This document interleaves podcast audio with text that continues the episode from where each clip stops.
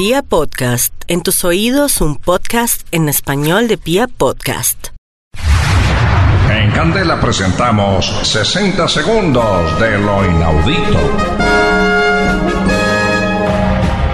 En una mañana de 1970 en París, Francia, un joven llamado Paul Grasham iba camino a una cita con Esther, su nueva novia. Pero antes decidió parar en una tienda de comida rápida. Al momento de cancelar se dio cuenta que uno de sus billetes tenía escrito el nombre de Esther. Pensó que era una coincidencia y decidió guardarlo para dárselo a su novia como regalo.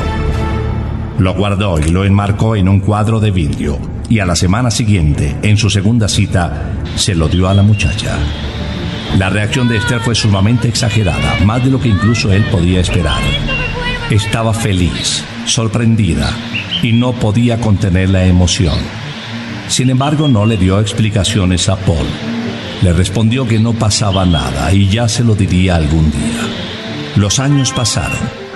La pareja se casó y en algún momento de sus vidas, durante una mudanza, Paul se encontró una vez más con el billete y entonces le pidió a su esposa que le contara la historia relacionada con el billete. Este le reveló que antes de conocerlo trabajaba de cajera en una tienda y se preguntaba cómo iba a ser, quién sería ese hombre especial, el único con el que ella soñaba.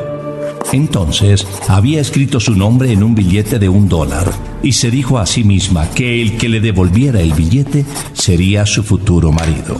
El billete circuló por Estados Unidos y terminó en manos de Paul, quien evidentemente se convirtió en su esposo. ¿No es inaudito? Hemos presentado 60 segundos de lo inaudito.